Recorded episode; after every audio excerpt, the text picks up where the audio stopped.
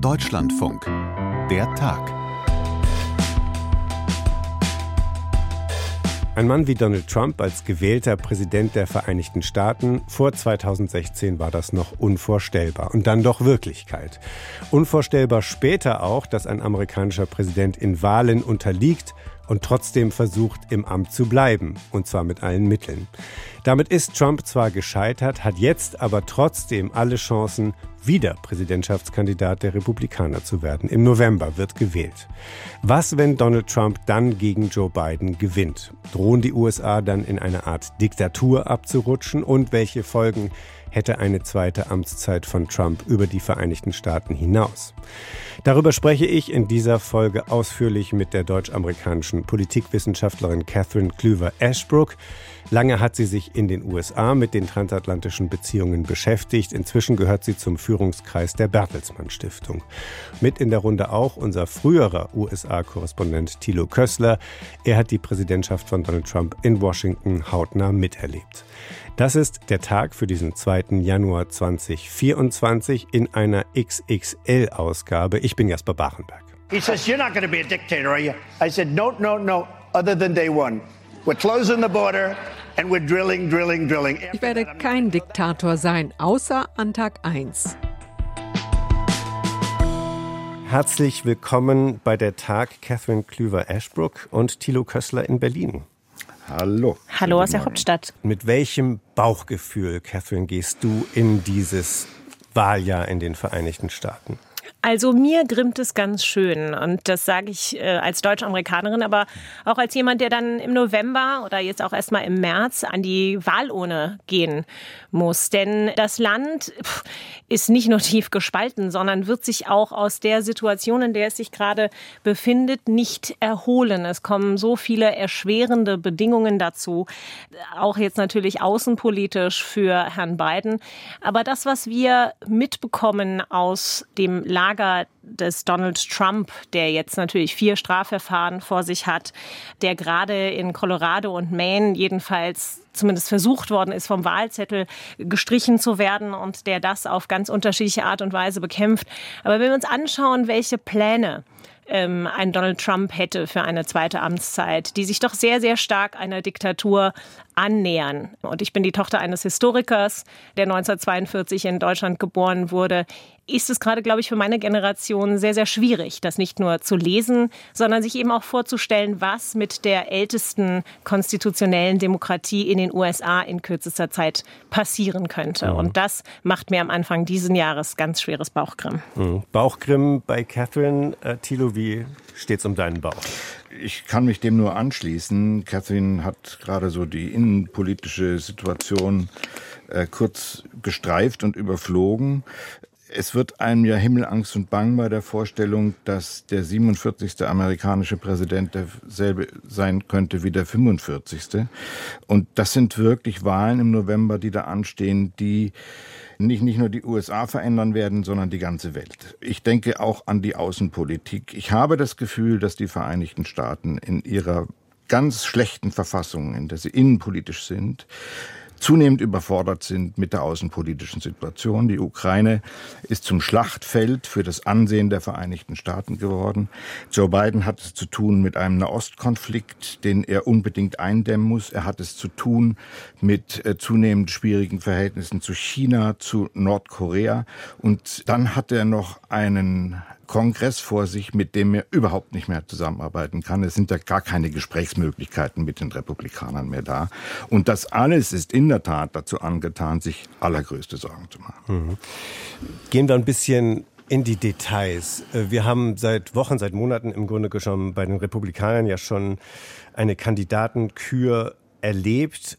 Im neuen Jahr geht das jetzt in die heiße Phase. Im Feld der Herausforderer auf republikanischer Seite führt Donald Trump mit großem Abstand, sowas hat es, wenn ich es rechtlich erinnere, eigentlich noch nie gegeben zu diesem frühen Zeitpunkt, ein solcher Vorsprung für einen Kandidaten. Ist Donald Trump als Kandidat der Republikaner gesetzt? Ist er noch zu stoppen, Catherine? Naja, so wie es jetzt aussieht, ist es extrem unwahrscheinlich. Es käme alles und kommt alles auf diese vier strafgerichtlichen Prozesse an, die wir eben schon angesprochen haben. Denn wenn man die Republikaner, die Unterstützer der Partei, befragt, dann ist es wirklich so, dass eine ganz große Mehrheit noch bei diesem Kandidaten ist. Ähm, über 60 Prozent der republikanischen Anhänger glauben weiterhin äh, die große Lüge von Donald Trump, nämlich dass ihm die Wahl 2020 gestohlen worden ist. Und auch diese rücken nicht von ihm ab oder rücken nur zum Teil von ihm ab, wenn es eine Verurteilung in einem der strafgerichtlichen Prozesse geben könnte.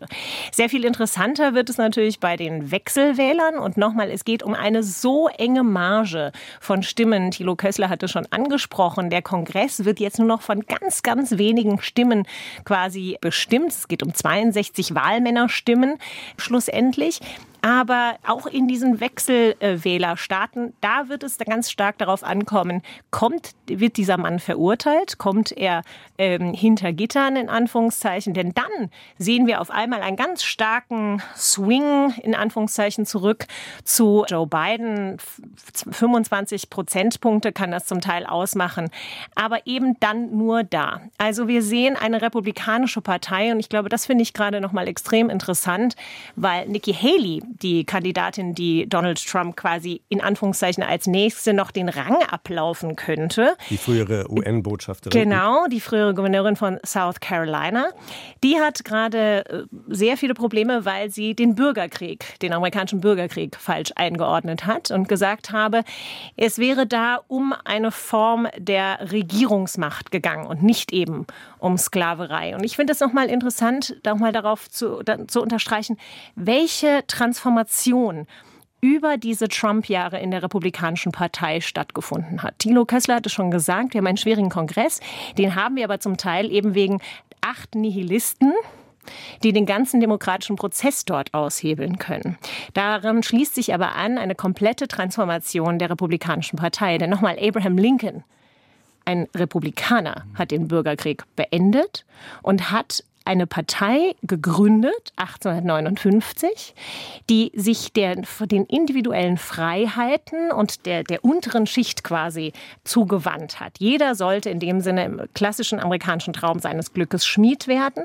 Und nun haben wir eine Partei, die sich ganz stark auf die Seite einer Minderheit, nämlich einer weißen christlichen Minderheit geschlagen hat und vorhat, eine Regierung zu stellen nach Möglichkeit, wo eine Minderheit eine Mehrheit Mehrheit kontrolliert, was religiöse Ansichten angeht, was gesellschaftliche Ansichten angeht.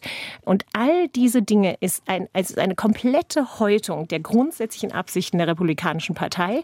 Und das hat ein Mann geschafft, der Nichtwähler das erste Mal an eine Wahlurne motiviert hat und eine republikanische Partei, die sich nicht hat so transformieren können, dass sie die gesamte Gesellschaft mitnimmt und quasi nur noch dieses Zünglein an der Waage hat, um sich selber als Partei zu erhalten. Und diese, diese Bewegungen, die kennen wir aus einer Bewegung in einen Autoritarismus, in eine, in den, die Möglichkeiten hin zu einer Diktatur. Das kennen wir aus unserer eigenen Geschichte, aus der Historie und das kennen wir natürlich jetzt inzwischen überall in Europa oder eben in anderen äh, Ländern auf der Welt. Und da auf diese Bewegungen, glaube ich, muss man ganz stark achten, wenn man daraus lesen möchte, wie transformiert sich die Gesellschaft, welche Auswirkungen hat das längerfristig auf die Innenpolitik der USA. Also die, man kann sagen, dass die Republik Republikaner alle Prinzipien der Vergangenheit über Bord geworfen haben. Nicht? Das ist ein kompletter Paradigmenwechsel, kein Freihandel mehr, sind keine Globalisten mehr. Also alle politischen Glaubensbekenntnisse. Und das sind die sind Glaubensbekenntnisse der 80er Jahre. Also das war die moderne, richtig. das war die moderne republikanische Partei von Ronald Reagan. Und selbst die, das ist genau richtig, die sind jetzt nochmal transfiguriert worden hin zu einer ganz anderen und eben nicht nur für die USA, aber eben auch für die Welt ganz gefährlichen Doktrin. Und ich glaube, wichtig zu sagen ist, Catherine, dass die Republikaner heute in ihrem Stamm der MAGA-Anhänger sektenartig sind. Nicht? Das geht in Richtung eines Personenkults. Donald Trump ist für sie ein Missionar und das ist ein wie ein Glaubensbekenntnis und das erklärt auch die Fanatisierung innerhalb innerhalb äh, dieser Partei. Man hat ja häufig gesagt, dass da im Grunde noch bei den Republikanern drei Stämme sind: gemäßigtere und Internationalisten und Isolationisten.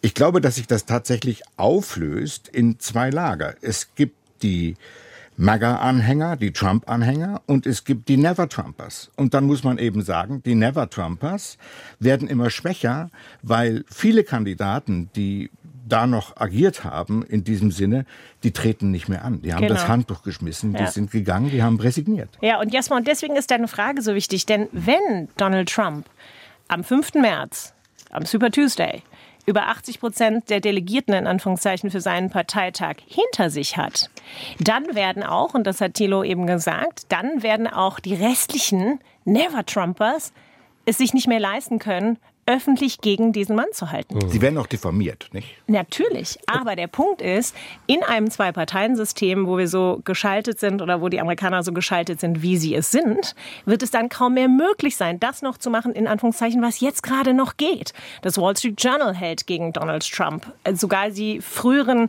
journalistischen Adjutanten, wenn man so will, von Fox News, die drücken zurück, was besonders die Sprachbilder von Donald Trump geht angeht. Und, und, und. Das wird dann nicht mehr möglich sein, denn dann wird es nur noch darum gehen, Ihren Mann auf den Wahlzettel zu retten. Ich füge gerade mal ein, Super Tuesday noch für alle, die das jetzt nicht so detailliert wissen. Im Reigen der Vorwahlen ein wichtiges Datum, 5. März. Da sind so viele Staaten, die an diesem Tag Vorwahlen durchführen, dass manche damit rechnen, dass danach die Entscheidung bei den Republikanern dann schon getroffen sein wird und die Nominierung oder der weitere Vollzug dann der anderen Vorwahlen eigentlich nur noch Makulatur ist, weil dann klar sein dürfte, wer der Kandidat ist. Und viele sagen eben am 5. März oder nach dem 5. März könnte es dann schon Donald Trump sein. Catherine, du hast gerade gesagt, also bei den Vorwahlen ist das Ding eigentlich gelaufen, so habe ich dich verstanden. Die vier Gerichtsverfahren sind noch ein wichtiger Faktor auf dem Weg zu dieser Kandidatur. Damit wird Donald Trump die nächsten Wochen, Monate beschäftigt sein, möglicherweise dann auch äh, bis zur eigentlichen Wahl im November und darüber hinaus kann man ja jetzt schon absehen. Ich will noch mal zurückblicken auf die Zwischenwahlen im November 2020. Danach gab es ja eine große Ernüchterung bei den Republikanern. Alle oder sehr viele von Trumps Kandidaten haben krachende Niederlagen mhm. erlitten. Die Republikaner haben äh, kaum etwas von ihren Zielen erreicht, nichts von einer roten Welle, ganz im Gegenteil. Die Verhältnisse im Kongress sind schwierig für die Republikaner seitdem. Damals gab es doch einige, die gesagt haben, also wir müssen das Kapitel Trump hinter uns lassen. Er bringt uns nur Wahlverluste. Wir müssen We've got to turn the page. Wir müssen mhm. die nächste Seite mhm. aufschlagen. Warum ist daraus nichts geworden? Thilo, willst du zuerst? Also in der Tat, man hat gesagt, Donald Trump ist eigentlich ein Loser. Und die Amerikaner wählen nicht gerne Losers die Amerikaner wählen gerne Winners. Aber das ist ein großes Versäumnis innerhalb der Republikanischen Partei, dass man sich nicht zusammengeschlossen hat in einem einheitlichen Lager, um Trump zu verhindern.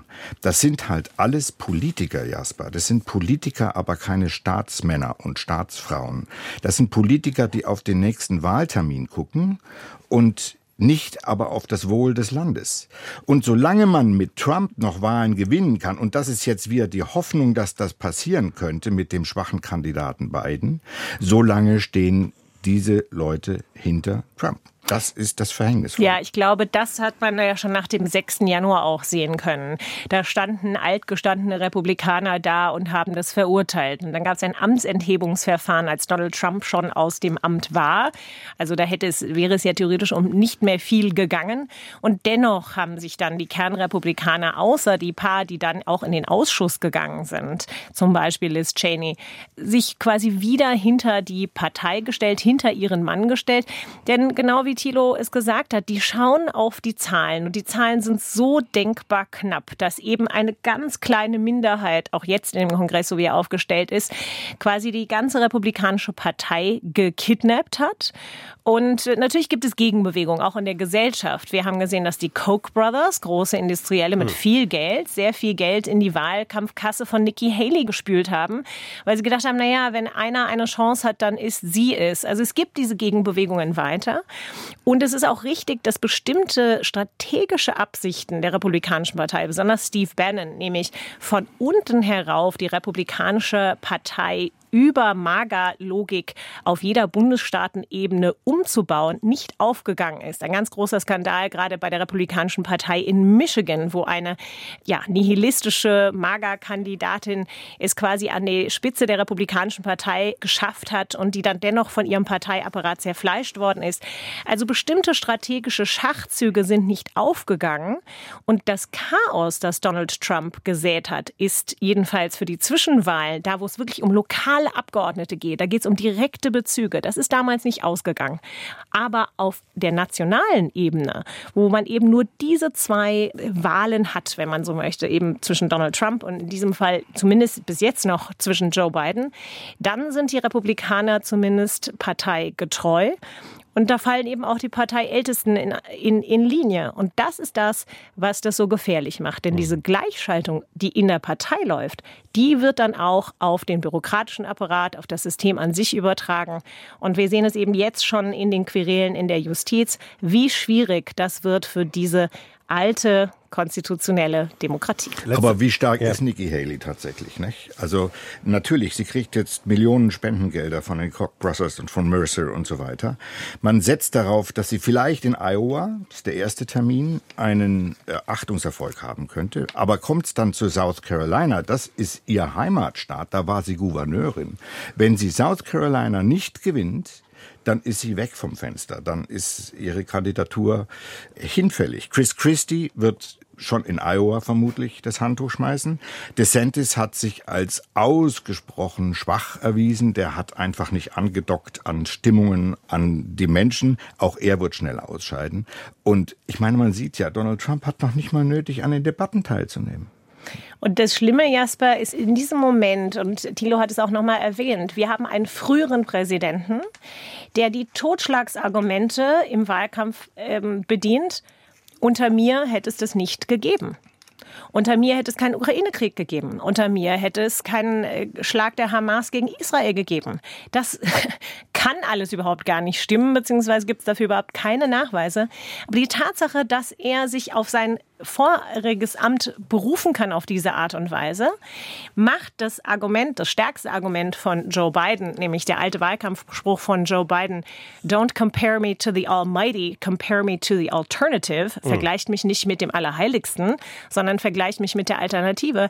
Das entschwächt das Argument von Joe Biden, denn diese Totschlagsargumente, das sind die Dinge, auf die sich Donald Trump im Wahlkampf gerade spezialisiert. Bleiben wir noch ein bisschen bei Joe Biden, dem schwachen Kandidaten Kandidaten. Äh, Thilo, hast du schon gesagt, das ist ja seit langem gesetzt und niemand bei den Demokraten hat das in Frage gestellt. Es ist allein Joe Biden überlassen, ob er das nochmal machen will oder nicht. Er hat sich entschieden, er will eine zweite Amtszeit.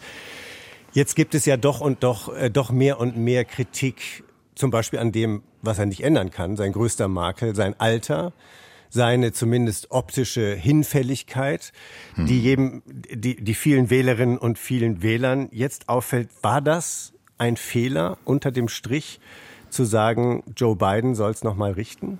Ja, ich sage das ganz klipp und klar. Man sieht das jetzt auch an den Bewegungen. Wer gewinnt Wahlen? Derjenige gewinnt Wahlen, der seine Anhängerschaft mobilisieren kann.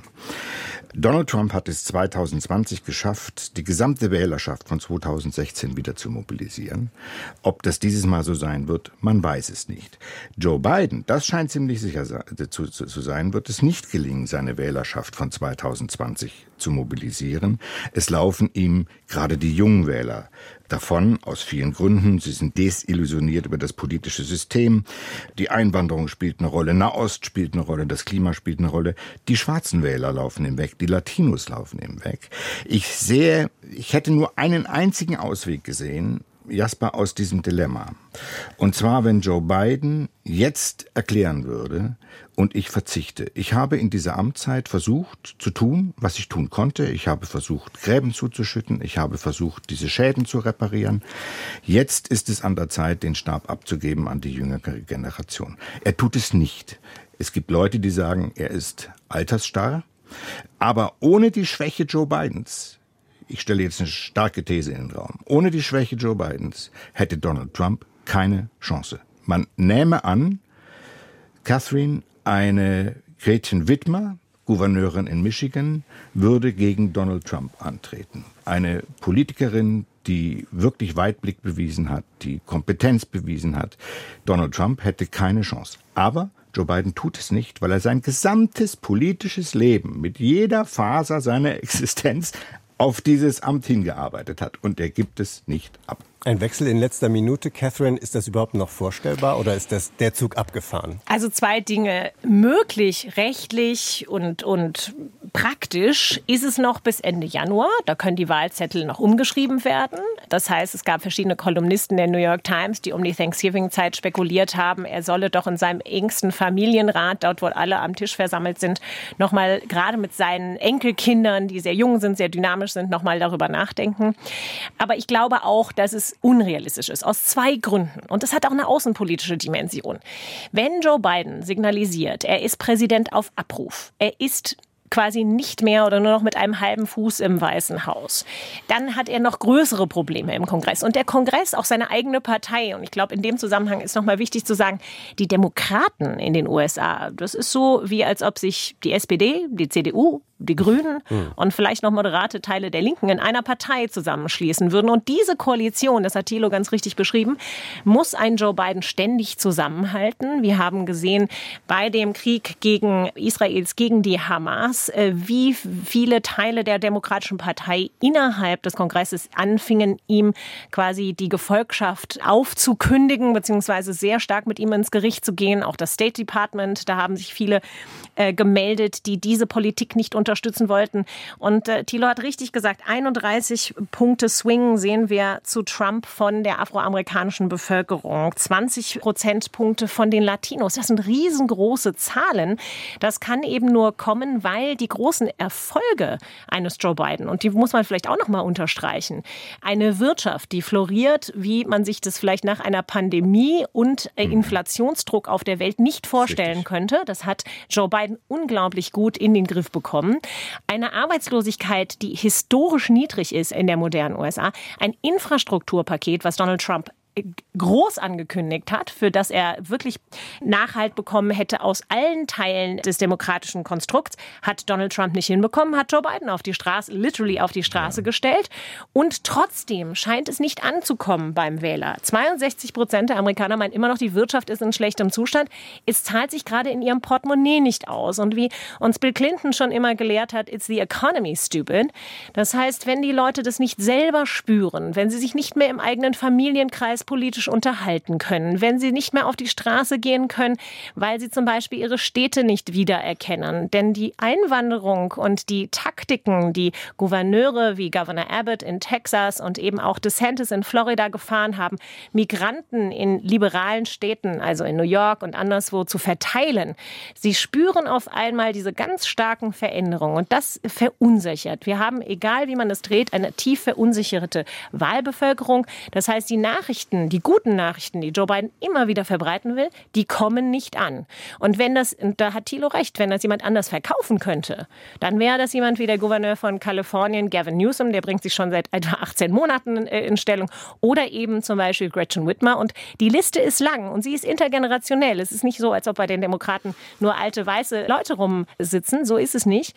Aber das Anzeichen einer wirklich einer angenommenen Schwäche, also dass die Argumente, die Joe Biden entgegengebracht werden, er sei so alt, dass er das annimmt und ein Jahr quasi vor der Präsidentschaftswahl knapp sagen würde, ich bin nicht mehr der Chef im Haus, diese Schwäche, und das, da wird er ganz unterschiedliche Beratungsstimmen haben in der Demokratischen Partei, die eben die einen Stimmen, die sagen, das geht nicht, du, du kannst kein Präsident auf Abruf sein, die Welt braucht noch dieses starke Signal mhm. USA und umgekehrt innenpolitisch würde es eben auch noch für weitere Schwächen und Turbulenzen sorgen. Mhm. Jasper, mir ist ein Punkt total wichtig.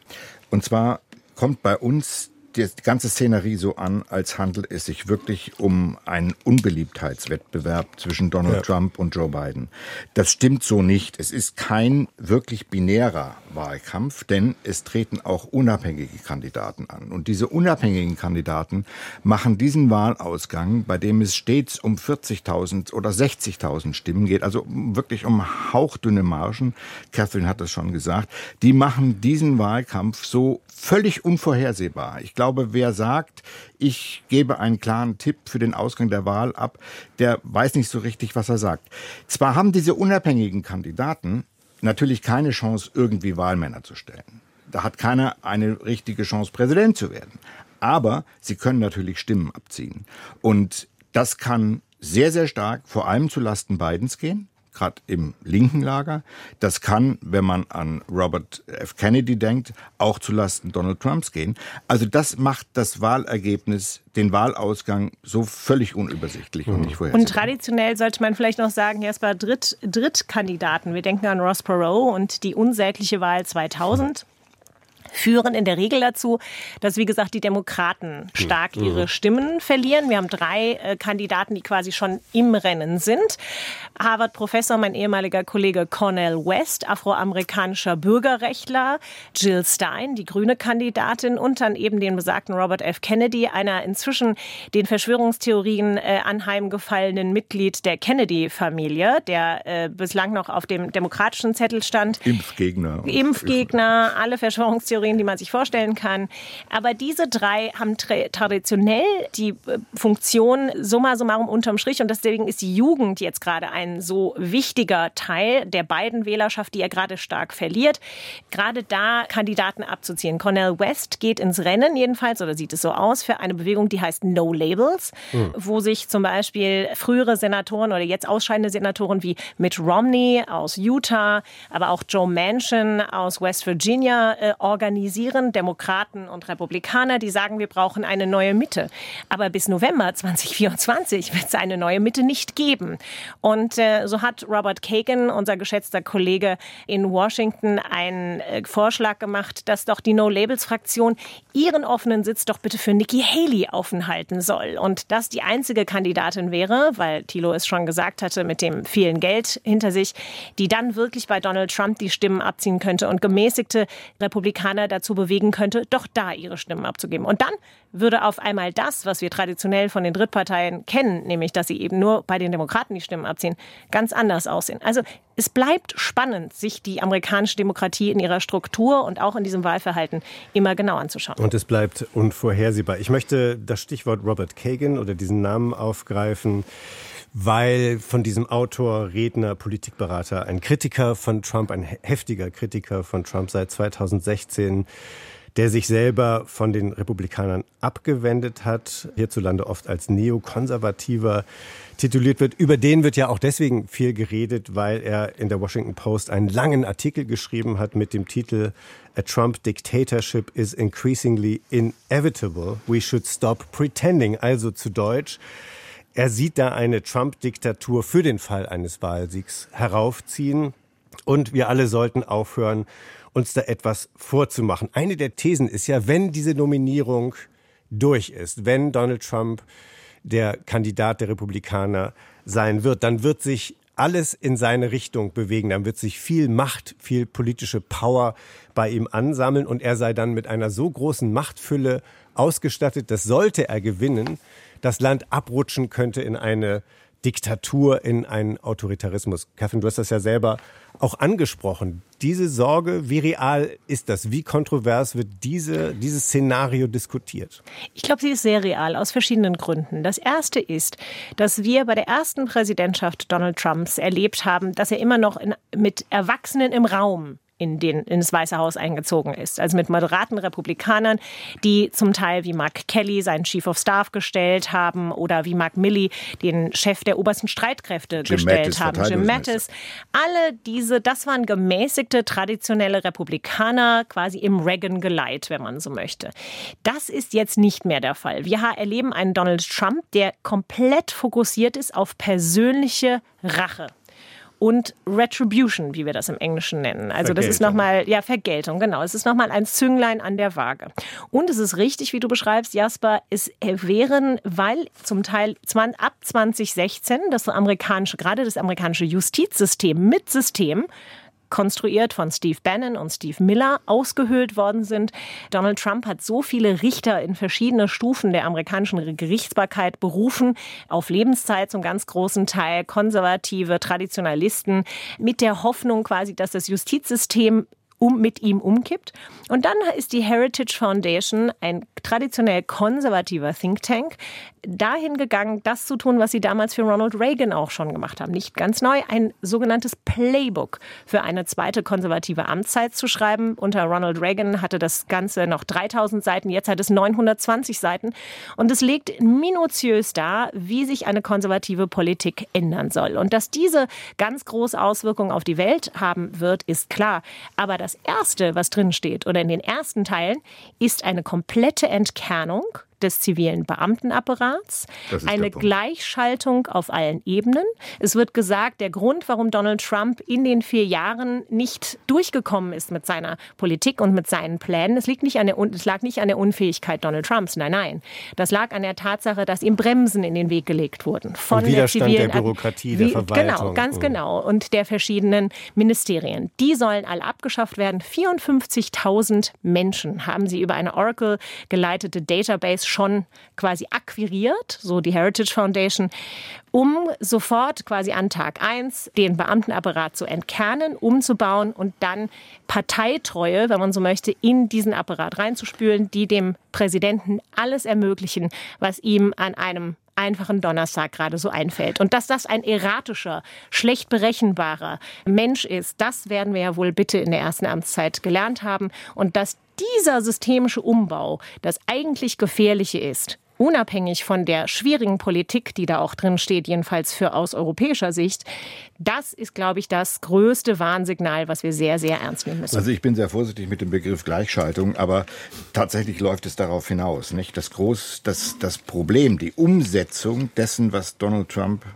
tut, ist den Funktionären vorbehalten. Und das ist das Gefährliche. Der ganze Apparat wird umstrukturiert und zusammen mit dem, was du am Anfang, Catherine, schon angesprochen hast, mit einer geradezu faschistoiden Programmatik. Also er sieht ja die größten Feinde nicht außerhalb der USA, sondern innerhalb der USA. Und das trägt wirklich Züge von Verfolgung. Er spricht von Massendeportationen von Migranten. Er spricht davon, dass Migranten das amerikanische Blut durchsetzen. Also das sind auch so Blut- und Bodenbegriffe, die genau. wirklich an Mussolini und, und, und Hitler ja. erinnern. Und das alles zusammengenommen, wenn man weiß, dass Donald Trump tut, was er sagt, ich meine, das muss die Lehre aus 2016 bis 2020 sein, dann müssen wirklich alle Warnsignale schrillen. Mhm. Und welche Folgen hätte das, das müssen wir natürlich noch besprechen, welche Folgen hätte das nicht nur für die USA, sondern quasi für die ganze Welt, also auch für uns hier in Europa. Welche Folgen hätte das für die Ukraine, für die Entwicklung im Nahen Osten, für die Europäische Union? Catherine, was die internationale Politik angeht und diese Spekulation, dieses Szenario, Donald Trump bekommt eine zweite Amtszeit mit den Voraussetzungen, wie wir sie jetzt beschrieben haben. Wie grundstürzend wäre das auf internationaler Ebene? Das ist der absolute Grundsturz. Also ich habe mich durch diese 920 Seiten der Heritage Foundation gefräst. Da steht nicht im sicherheitspolitischen Kapitel drin, dass er die NATO verlassen möchte, was uns John Bolton, sein engster Berater, in seiner Biografie verkauft hat. Aber das muss Donald Trump auch nicht. Er kann die NATO auf ganz unterschiedliche Art und Weise stilllegen. Er kann, und Artikel 5 zum Beispiel, der Beistands, Artikel, die mhm. Das muss immer ausgehandelt werden. Das heißt, da könnte er sich zurückziehen. Und das haben die Europäer inzwischen ja auch sehr ernst genommen in Vilnius, dass sie gesagt haben, wir müssen zumindest für 180 Tage unsere eigenen Streitkräfte so positioniert haben und so stellen können, dass wir 180 Tage einem Gegner auf unserem Territorium, äh, dass wir den zurückhalten können. Aber dann wird es eben auch schon sehr knapp, denn den Nuklearschirm für Europa, den stellt ja natürlich immer noch die Vereinigten Staaten von Amerika. Das heißt, da müsste er sich nur in Anführungszeichen etwas zurückziehen. In anderen Teilen, die uns sehr stark betreffen, gerade auch die wirtschaftliche Entwicklung Europas, ist dieses Dokument sehr, sehr viel genauer.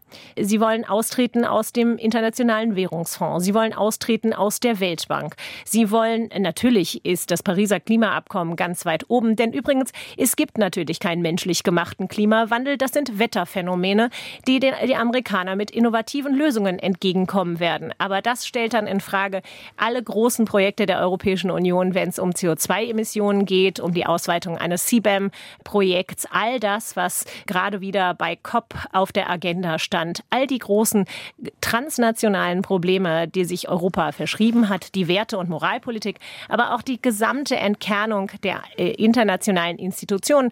Und Thilo und ich haben im Vorgespräch schon gesagt, 22 internationale multilaterale Institutionen hat China schon gegründet. China steht in den Startlöchern und möchte, wenn das UN-System und die internationale Ordnung, was wir den Washingtoner Konsens nennen, komplett erodieren, steht China in den Startlöchern, alles das aufzunehmen, zu regeln und mit seinen eigenen Weltmachtvorstellungen, seinen eigenen Moralvorstellungen zu füllen und dort wirklich die Alliierten zu suchen, die China für eine ganz andere Weltsicht braucht. Und da sollten wir uns nichts vormachen. Wir werden sehr, sehr alleine sein, beziehungsweise wird es darum gehen, auf europäischer Ebene das auszugleichen. Und das heißt auch finanziell auszugleichen, mhm. was zum Beispiel ein Rücktritt Amerikas aus der internationalen Ordnung heißen würde. Und in Zeiten von engen Haushalten, schwierigen Verteilungslagen kommen da ganz andere Herausforderungen auf mhm. Steuerzahler zu und auf Wähler. Und bevor wir dazu kommen, Thilo, auch deine Einschätzung bitte zu diesem Punkt. Sind wir auf dieser Seite des Atlantik überhaupt, was das Szenario angeht, was äh, das Grundstürzende das ihr beide beschrieben habt, äh, sind wir darauf schon eingestellt? Nein. Macht das schon die Runde? Macht sich irgendwer Sorgen oder tappen die, wir noch im Nebel? Sorgen machen sich möglicherweise schon etliche. Aber ich glaube noch nicht, dass wir an Konsequenzen denken. Jasper, es geht um die Stellung der Vereinigten Staaten in der Welt. Es geht um Macht. Und von dieser Macht sind wir Europäer abhängig. Wenn Donald Trump die Wahl gewinnt, dann wird die Ukraine verlieren und dann wird Russland näher an Europa heranrücken. Es sei denn, ich, ich, ich schalte mich gleich ein, es sei denn, wir verzehnfachen von Europa aus Exakt. unsere Unterstützung für die Ukraine. Ist das überhaupt vorstellbar. Es Nein, das ja immer, wir können niemals ersetzen. Es ist nicht vorstellbar. Wenn die USA raus sind. Die Konsequenz müsste doch sein, Jasper, dass man jetzt ganz, ganz gezielt daran geht, eine starke europäische Union zu bauen, zusammenzurücken und zu sagen, Moment, hier kommt was auf uns zu, das können wir gar nicht absehen, aber sicher ist, wir können es nur gemeinsam schaffen. Das würde zum Beispiel bedeuten, dass man die Reihen mit Frankreich schließt. Ich sehe das überhaupt nicht. Ich sehe nicht, dass Olaf Scholz und Emmanuel Macron in irgendeinem Punkt im Augenblick zusammenkommen. Weder in der Frage der Erweiterung der EU noch in der Frage der Verteidigung der EU. Es müsste bedeuten, dass man auf Polen zugeht nach der Wahl von Tusk und dass man das Weimarer Dreieck zum Beispiel als Kern reaktiviert. Ich sehe all diese Initiativen überhaupt nicht. Es gibt weder eine gemeinsame Verteidigungsinitiative noch gibt es einen gemeinsamen Beschluss, wie man die EU so reformieren könnte, dass sie a der Erweiterung gerecht werden kann und b, dass sie zum Global Player wird. Und das muss sie werden, sonst sieht man wirklich schwarz in dieser Welt. Und all diese Dinge stehen ja auf dem Zettel. Also das, was Thilo sagt, ist, also Erweiterung ist beim letzten Gipfel im Dezember beschlossen worden. Und die interne Reform, die damit einhergehen muss, und das fängt bei Sachen an wie dem Binnenmarkt, all diese Dinge werden strategisch zumindest auf dem Reißzettel überlegt. Die belgische Präsidentschaft hat gerade ihr Wirken aufgenommen für die EU. Es soll Reformen geben zum Binnenmarkt, zur Wettbewerbsfähigkeit der EU, also das Kerngeschäft der EU. Aber bislang wird das jedenfalls bis März März, aber es früher erst auf dem Zettel stehen. Zettel, die von Mario Draghi und Enrico Letta gefüllt werden. Aber sie müssen mit Leben gefüllt werden. Und die Wähler, und nochmal, Frankreich geht an die Wahlurne, Deutschland geht das Jahr danach an die Wahlurne. Europawahlen, Europawahlen im Juni. Wir sehen schon, wie der, die Kernkoalition der demokratischen Parteien jedenfalls in den Umfragen schrumpfen wird. Sie wird noch nicht so beschnitten, dass sie total unfähig sein wird in dem, im Europäischen Parlament. Aber dennoch, darum geht es. Es geht jetzt quasi in den demokratischen Nahkampf. Und das, was Thilo ganz am Anfang unserer Sendung gesagt hat, nämlich, dass es zu sehr geht um einzelne Machtpositionen einzelner Menschen, dass wir quasi keinen Eisenhower-Moment erleben, weder in Europa noch in den USA, obwohl Herr Biden es immer wieder probiert und auch als Wahlkampfthema nutzen wird die, die Rettung der Demokratie, des Systems an sich, der Bedeutung des Systems an sich, dass da alle demokratischen Parteien zusammenziehen müssen, sich anders positionieren müssen, aber auch mit ihren Wählern eine andere Ehrlichkeit praktizieren müssen, das fehlt allenthalben. Und das fehlt eben auch in der Europäischen Union. Und wir werden es hier sehen in den Landtagswahlen, die uns im Herbst ins Haus stehen, aber eben zunächst in der Europawahl, wenn es da nicht einen durchdringenden Push gibt, äh, nochmal wirklich mit einer Ehrlichkeit äh, auf Wähler zuzugehen und sie darauf vorzubereiten, welche schwierigen Entscheidungen auf uns kollektiv zukommen. Und zum Schluss, Thilo, was macht dir Hoffnung? Gibt es etwas? Naja, Hoffnung macht, dass vielleicht die Wähler doch ein Einsehen haben und in Zusammenhang denken. Hoffnung macht mir, dass die Vereinigten Staaten immer noch einen großen Selbstreinigungsprozess aktivieren können. Der müsste langsam anlaufen. Hoffnung macht mir, dass es unter Umständen doch auf der Ebene der politischen Führung in Europa zu der Einsicht kommt, wir müssen jetzt tatsächlich etwas tun. Die Zeit läuft. Catherine? Hegel hat gesagt, die Demokratie lebt im Lokalen. Und wenn ich auf die USA schaue, aber eben auch auf Europa, ich mache viel zu Städteforschung und zur Rolle von Städten in der Demokratie, dann ist auch da meine Hoffnung. Wir haben in den Trump-Jahren gesehen, wie sich 196 verschiedene Entitäten, amerikanische Bundesstaaten, Unternehmen, Städte zusammengeschlossen haben, um die Pariser Klimaziele noch weiter über die Linie zu retten. Wir haben unglaublich innovative Städte gesehen, die ihre Migranten vor einer Übergriffigkeit des Nationalstaats quasi beschützt haben, neue Visumsanträge möglich gemacht haben und, und, und. Städte und lokale Demokratie ist unglaublich resilient, ist unglaublich stark, ist unglaublich motiviert. Die ganzen Protestbewegungen nach der Trump-Wahl, die haben es vielleicht nicht gebracht, aber sie haben kollektiv Menschen auf die Straße gebracht, sie neu zusammengebracht. Die Gewerkschaftszahlen in den USA sind so hoch wie historisch nie. Menschen wollen sich organisieren, Menschen wollen im Austausch sein, auch wenn ein Bildungssystem, ein, ein lokales Pressesystem sich zerrüttet in den USA, bleiben ganz grundsätzliche Nöte von Menschen, sich zu organisieren, immer noch die gleichen. Also das heißt, ich setze auf die Menschen. Ein letzter Punkt, Jasper. Es ist natürlich eine starke Justiz in den Vereinigten Staaten und auf die kann man wirklich viel Hoffnung setzen. Die hat es tatsächlich geschafft, einen ehemaligen Präsidenten mit 91 Strafanzeigen zu überziehen und wir müssen abwarten, was die Prozesse während des Jahres uns bringen. Catherine Thilo, herzlichen Dank für die Zeit. Immer sehr gerne. We are the United States of America. There is nothing beyond our capacity if we work there. Nothing, nothing, nothing. Das war der Tag für diesen Dienstag, den 2. Januar 2024. Rückmeldungen aller Art wie immer gerne an der Tag.deutschlandfunk.de. Heute im Team Tom Funke und Jasper Barenberg. Danke fürs Hören und Tschüss.